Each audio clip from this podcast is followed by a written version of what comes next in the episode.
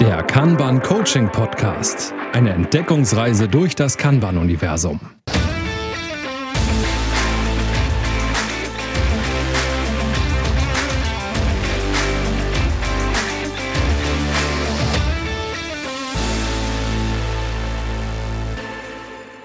Moin Moin und herzlich willkommen zur neuen Folge.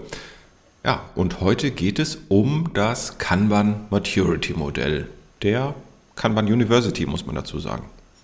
Genau, von mir auch ein Hallo. Und der Grund, warum wir das ansagen, war ein Tweet, der uns darauf aufmerksam gemacht hat, dass es vielleicht nochmal gut ist, dazu zu sagen, weil es ja doch mittlerweile verschiedene Kanban-Bewegungen gibt, dass wir da ein bisschen differenzieren. Aber wie schon gesagt, heute Kanban University und das Kanban Maturity Model. Ja, und die erste Frage, die wir uns gestellt haben, irgendwann, als wir das, als wir mal davon gehört haben, ist, was ist das? Ist das Kunst oder kann das weg? Haben wir so in der Vorbereitung hier auch schon mal gesagt. Ähm, wenn man sich die, die Ausdrucke ähm, davon anschaut oder Dokumentationen davon anschaut, äh, dann ähm, sieht man ganz viel bunte Bilder, ähm, die angeblich ganz viel sagen sollen. Und ja, vielleicht steigen wir da mal so ein bisschen ein mit dem, was ist es eigentlich. Genau, also ich glaube, es lohnt sich, wenn ihr davon noch gar nichts gehört habt und habt euch damit noch nie beschäftigt, dass wenn ihr die Folge hört, ihr euch vorher einmal ähm, das Poster anguckt. Das kann man in der Regel mit Google relativ gut finden, zumindest ein, ein paar der Versionen. Ich glaube, die aktuellen hat äh, David Anderson tatsächlich als Plus-Variante jetzt zu, zum, zum Bezahlen hinterlegt, aber man findet trotzdem die alten Versionen auch. Aber ich weiß nicht, ob es euch dann genauso geht wie mir. Als ich das erste Mal drauf geguckt habe, hat es mich ziemlich erschlagen, denn es ist doch sehr viel Text und außer ein paar Farben, die es ein bisschen gut gliedern, ist doch wirklich sehr viel zu sehen und nicht auf den ersten Blick, finde ich, zumindest äh, zu begreifen, was einem das bringen soll oder worum es dabei geht. Wie, wie ging es dir, Carsten? Erinnerst du dich noch dran? Ja, erste Mal gesehen. Es war, glaube ich, kurz bevor ich den Kurs zum Kanban Maturity Modell gemacht habe im Rahmen der Kanban Coaching ähm, Zertifizierung. Und da dachte ich auch, meine Güte, okay, ähm, übersichtliche, übersichtliche Modelle oder übersichtliche Poster sehen anders aus.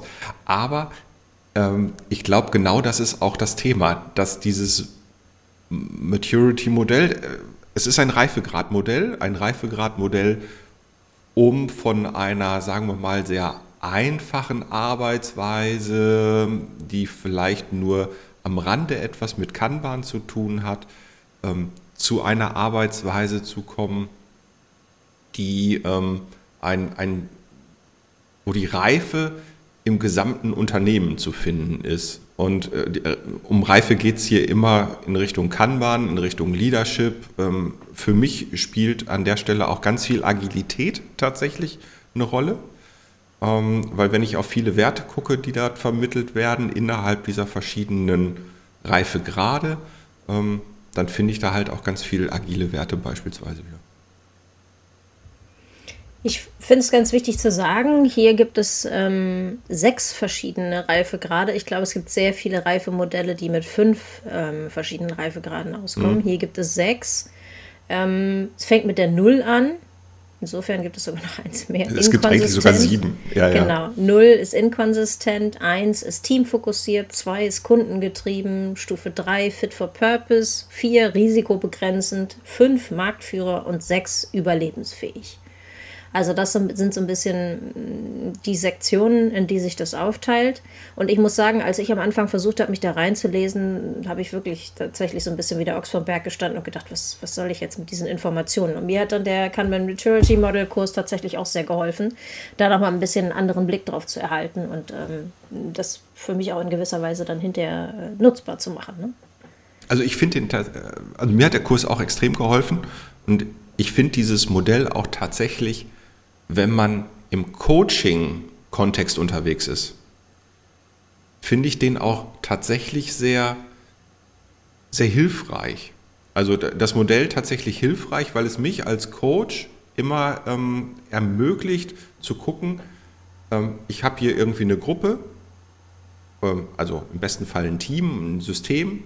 Äh, was passiert bei denen gerade? Und da kann ich mich so ein bisschen an diesem Modell orientieren, um mal zu überlegen, wo stehen die gerade und welche Schritte macht wären eigentlich notwendig, um sie ähm, weiterzuentwickeln.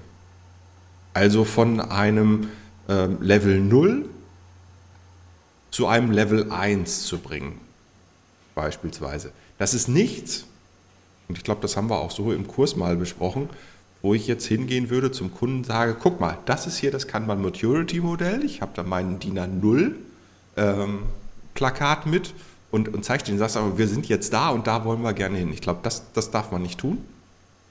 Finde das aber wahnsinnig gut für mich, zu sagen, okay, an der Stelle sind wir und da würde ich gerne ähm, hin. Und das sind so die Sachen, die nächsten Schritte, die ich da ausbauen könnte im Team. Ich mache es tatsächlich manchmal anders. Allerdings gehe ich dann nicht zu den Teams hin und sage mal, hier, guck mal, so schlecht seid ihr oder was auch immer man dann sagt, keine Ahnung. Aber mir hilft das tatsächlich manchmal, ich glaube, viele Kanban-Coaches kennen das, wenn man da quasi mehr oder minder das Proto-Kanban umgesetzt hat und die Leute sind dann satt und sagen, Mensch, das ist jetzt so toll, wir sehen hier jetzt alles, jetzt brauchen wir dich nicht mehr so ungefähr. Großartig. Das ist, ja genau, ne? hat glaube ich jeder schon mal erlebt. Mhm. Und dann ist es halt ganz schön, nochmal zu zeigen, guck mal, ihr seid hier, diese ganzen Sachen entgehen euch. Ne? Ich habe das natürlich früher auch immer gemacht und habe dann gesagt, hier, wir haben noch keine Messung, ihr könnt noch nicht das, äh, so. Aber dann hilft es manchmal tatsächlich, das als visuelle Unterstützung dann mit hinzuzunehmen und zu gucken, wie weit weg die eigentlich von ähm, das ja. könnt ihr alles noch kriegen sind, sozusagen. Ne?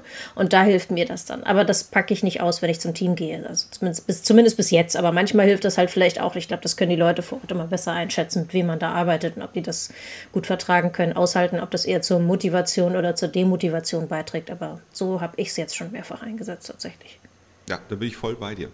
Ähm, das ist überhaupt nicht die Frage. Ich äh, glaube sogar, dass es ähm, von Vorteil ist, wenn man dem Kunden sagt, hör zu, es gibt da so ein Reifegradmodell, das nennt sich Kanban Maturity Modell und danach würde ich gerne mit euch arbeiten. Und wenn man jetzt als, als Coach dahin kommt, der so wie wir beide ähm, dann auch noch durch Kanban University zertifiziert ist, das heißt, wir haben das alles schon mal durchlaufen, ähm, dann hat man ja auch oder sollte man das Handwerkszeug ähm, so ein bisschen gelernt haben, wie man, wie man damit durchkommt, ne? so, ähm, worauf man zu achten hat und so weiter. Ich lache jetzt ein bisschen, weil ich glaube, in den seltensten Fällen bringen einen Zertifikate dazu, dass man das hinterher besser durchdrungen hat.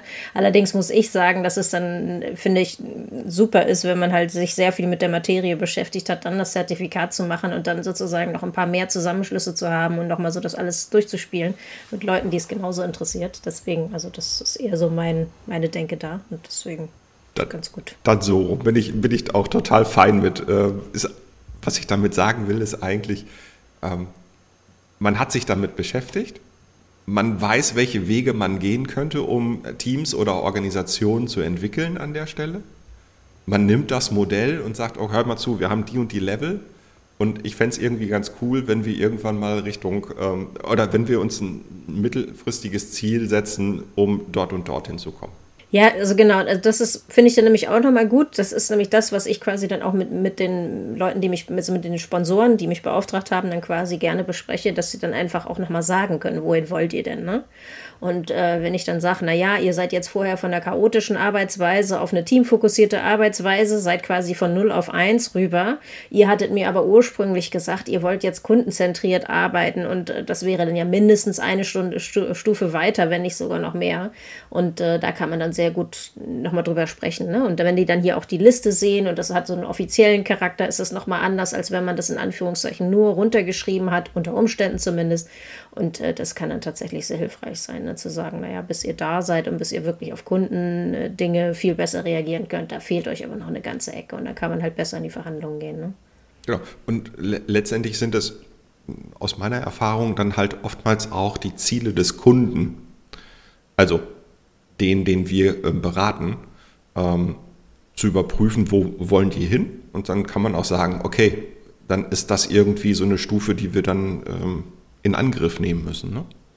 Ja. Und äh, jetzt äh, gehen wir aber nicht von 0 auf 3 direkt, weil ich glaube, das wird jedes System, also jeden darin Mitarbeitenden komplett überfordern, sondern äh, wir gehen dann halt Schritt für Schritt. Also, ne, jetzt sind wir wieder beim, beim schönen Kanban-Thema, ne? evolutionär. Ne?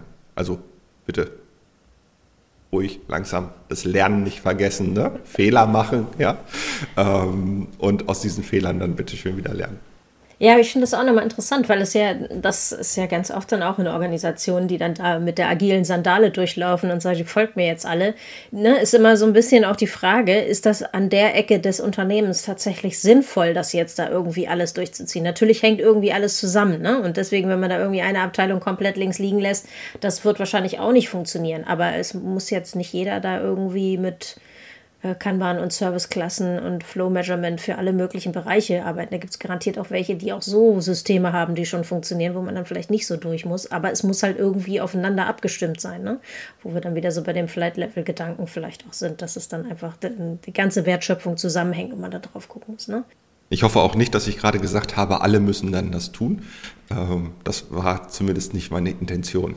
Nee, ich wollte nur noch mal sicher gehen, okay. ne? weil es ist ja ganz schnell so, dass die Leute sagen, weil es steht ja auch Reife der Organisation, ne? Und dann müssten ja theoretisch mhm. alle mit äh, bis dahin. Und ich glaube, ein gewisses Verständnis ist absolut notwendig, aber ich bin mir nicht sicher, ob wirklich dann jetzt auch äh, jeder dann äh, bis hier ganz raufklettern muss, sozusagen. Allerdings in den Abteilungen, äh, die am, am stärksten an der Wertschöpfung beteiligt sind, wird es wahrscheinlich doch nötig werden. Ne? Weil wenn du dann tatsächlich Teile der Organisation hast, die eine geringere Reife haben, habe ich mir auch sagen lassen, dann wird halt die ganze Organisation quasi zurückgestuft auf die Reife, auch wenn du fünf Teams hast, die vielleicht schon, weiß ich nicht, risikobegrenzend unterwegs sind, das hilft halt nicht. Ne? Und da sind wir auch vielleicht wieder bei dem schönen Beispiel, was ich sehr mag von Klaus Leopold, wo er sagt, ähm, die Interaktionen bei den agilen Teams sind halt das Interessante, ne? Und dann ähm, muss man das so sehen wie so eine Tastatur am Computer und man muss halt aufeinander abgestimmt arbeiten, sonst erhältst du hinterher keinen zusammenhängenden Brief, ne? der orthografisch irgendwie richtig ist und so. Also das finde ich einen ganz guten Vergleich. Ja, definitiv. Und ähm, das Thema Flight Levels ähm, ist hier vielleicht sogar auch ein Thema, was damit gut mit reinspielt. Also ich glaube, das sind, das sind so Dinge, die kann man wahrscheinlich ganz gut miteinander verbinden. Ja. Ähm, ne, so, letztendlich gehen wir mal ein bisschen ins Innere ähm, des KMM. Worum geht es denn eigentlich? Eigentlich geht es nur, welche generellen Kanban-Praktiken werden angewendet von den jeweiligen Systemen oder von den Teams oder je nach, also den, den ich gerade da im Fokus habe. Das, das, da wird geguckt, wie weit sind die da? Also habe ich VIP-Limits oder nicht? Wie stark visualisiere ich oder vielleicht auch gar nicht? Ähm, all, all solche Sachen, ne? die, die werden ja ähm, geprüft. Ähm, manage ich den Flow ja, oder bin ich noch dabei, irgendwie eher auf der Ebene Null, ähm, dass ich nicht den Flow manage, sondern dass die einzelnen Personen sich eigentlich mehr managen. Ne? Aber mit Flow hat das an der Stelle noch gar nichts zu tun. Solche Sachen werden ja äh, dann weiterentwickelt im Rahmen dieser verschiedenen Reifegrade. Und dazu finde ich tatsächlich schön, und das ist so der Teil, ähm, da kommen wir wieder auf die, die Diskussion, die wir jetzt die letzten zwei, drei Mal schon ein bisschen geführt haben. Welche kulturellen Werte kommen denn eigentlich noch dazu? Ja, also habe ich das Gefühl oder nicht nur das Gefühl, ähm, fördere ich Zusammenarbeit, ja, fördere ich irgendwie ne, Initiativen dazu. Ist das Thema Transparenz wirklich ein Thema oder, oder gibt es das im Moment noch gar nicht? Ähm, das sind zum Beispiel ähm, Unterschiede zwischen Level 0 und 1. Ich musste nur lachen, weil ich bei dem Gefühl immer an Loriot denke und dieses Fünf-Minuten-Ei, dann stimmt halt was mit deinem Gefühl nicht so ungefähr. Also, ne, ja. das ist ja das Gute. Theoretisch kann man hier halt auch viele Messungen machen. Ne? Und das lässt sich ja relativ einfach rausfinden, wie viele Teams nutzen denn tatsächlich ein Work-in-Progress-Limit oder sowas. Ne? Und äh, da gibt es verschiedene Stufen. Aber wie gesagt, also wenn ihr es euch anguckt, dann werdet ihr das sehen. Die Praktiken sind dort aufgelistet und wie weit es halt geht. Und ähm, ich finde es manchmal tatsächlich äh, sehr, sehr hilfreich. Und wenn man Glück hat, findet man ja auch eins der Poster, was etwas übersichtlicher ist, was auch nicht komplett überladen ist. ähm, ja, aber das ist dann, wie gesagt, es gibt diverse Anwendungsmöglichkeiten, wo einem das hilft. Ja, absolut. Also so aus meiner praktischen Erfahrung, ich gucke da gerne drauf und bei mir im Büro hängt es direkt hinter mir und ich gucke da tatsächlich naja, fast täglich drauf. Ähm, macht schon Sinn. Es heißt jetzt allerdings nicht, dass ich es auswendig kann. Ja, ich glaube, das äh, ist dann auch echt nochmal der nächste Entgegner sozusagen. Das ist, glaube ich, ganz schön schwierig.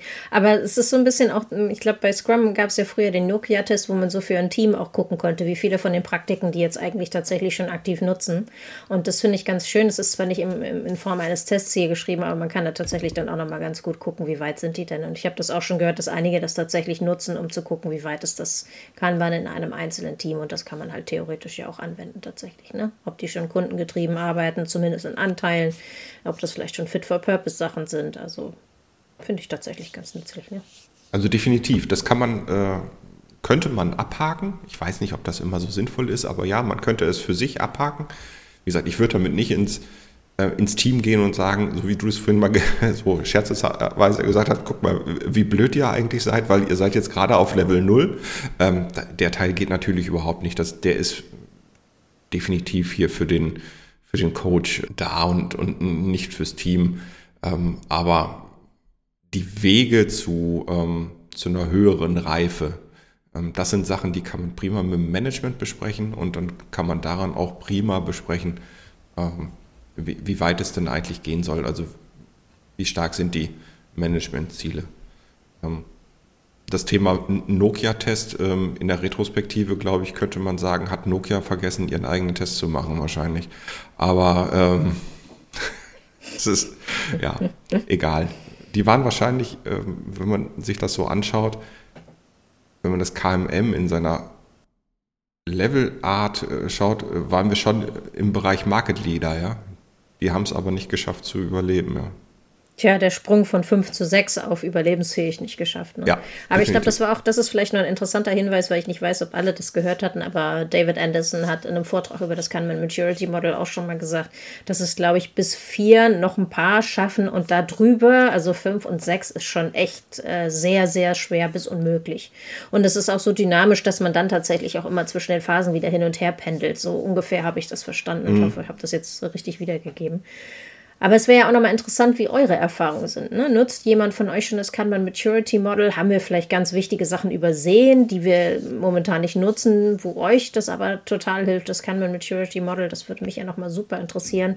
Und ähm, vielleicht wäre es ja auch mal spannend einzuschätzen, wenn ihr selber in einer Organisation arbeitet, wenn ihr euch das so durchlest, was glaubt ihr, wo seid ihr dann auf welcher Stufe? Das finde ich ja auch immer interessant, ne? mal so einzuordnen, wo ist man denn selber? Wenn ihr mögt, schreibt uns äh, zum Beispiel auf Twitter unter Kanbanauten. Äh, wir würden uns freuen. Ja, wäre cool. Also darüber eine Diskussion ähm, wäre schön und die läuft dann hoffentlich auch besser als die ähm, beim letzten Mal. Ähm, da muss ich mich entschuldigen, da war ich derjenige, der da nicht so ordentlich die Tasten gedrückt hat auf Twitter. Ähm, aber wie auch immer. Ähm, ja, das war der Einstieg ins Kanban Maturity Modell und zugegebenerweise, ich habe Lust, ähm, über die einzelnen ähm, Reifegrade länger zu sprechen. Und ich könnte mir vorstellen, wir machen da mal einzelne, ja, einzelne Folgen raus, um vielleicht mal von 0 auf 1 zu springen und dann vielleicht auch mal äh, 32 anzuschauen. Ob wir Richtung 4, 5, 6 gehen müssen, weiß ich gar nicht. Wenn euch das tatsächlich interessiert, freuen wir uns auch über eine Nachricht. Vielleicht starten wir da mal einen Aufruf und ihr könnt dann mal einen Daumen hoch oder einen Daumen runter geben, damit wir wissen, ob das wirklich äh, viele interessiert. Aber ansonsten finde ich es auch eine gute Interess äh, Idee, da mal so ein bisschen einzutauchen in die einzelnen Phasen und was das so beinhaltet. Prima. Ich glaube, Teil 1, Canva Maturity Modell, Haken dran. Wir freuen uns, dass ihr wieder zugehört habt und ähm, sagen Tschüss, bis zum nächsten Mal. Bis bald. Tschüss. Das war der Kanban Coaching Podcast von und mit Ina Galinski und Carsten Rüscher.